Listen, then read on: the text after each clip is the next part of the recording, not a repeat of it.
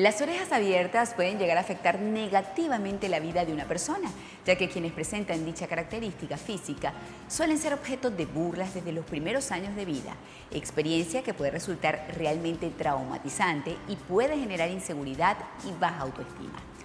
Ahora bien, ¿cómo y cuándo corregir esta deformación? Veamos lo que nos respondió el doctor Ernesto Mendoza, cirujano plástico y reconstructivo.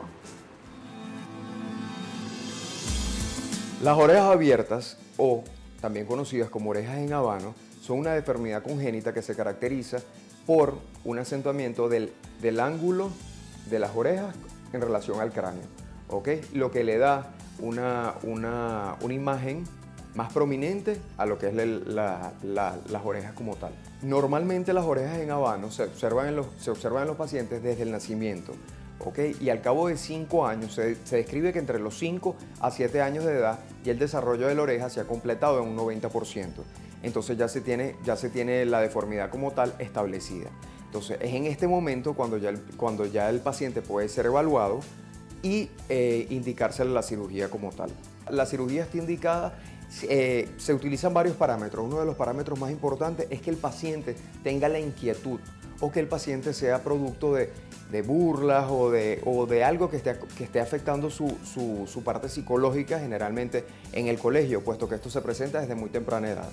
¿Ok? Entonces generalmente el paciente es el que tiene que tener esa, inquietud, debe manifestarle a los padres de que le está incomodando la, presencia de las orejas. Y no deben ser de las orejas en habano, y no deben ser los padres quienes, van a forzar al, al niño, pues en este caso. ¿Por qué? Porque el paciente debe estar preparado para afrontar lo que es el postoperatorio. Y él va a estar preparado para afrontar el postoperatorio una vez que él tomó la iniciativa y que él está decidido a corregir la deformidad que le está incomodando. Este tipo de pacientes generalmente debe ser abordado de una forma bastante delicada, debe explicársele de forma minuciosa qué es lo que, va, qué es lo que se le va a realizar, en qué consiste el procedimiento quirúrgico de la manera más simple para que él pueda entenderlo, generalmente mostrándole, mostrándole en el espejo cómo, cómo quedarán sus orejas después de la cirugía y qué será lo que se le realizará.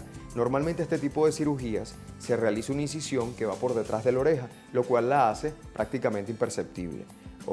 Y eh, el paciente debe utilizar generalmente una banda que se dice lo que es la banda del tenista, Que es como una especie de cintillo elástico, el cual lo debe utilizar por, acá, por al menos unos tres meses después de la, de la intervención. Generalmente esta intervención puede, ser, puede incomodar un poco, eh, en lo que es en relación al dolor durante, los durante las primeras tres semanas. Y ya después de las tres semanas el paciente la mayoría de los pacientes refieren que no presentan ningún tipo de alteración de la sensibilidad a nivel de, de los pabellones auriculares como tal.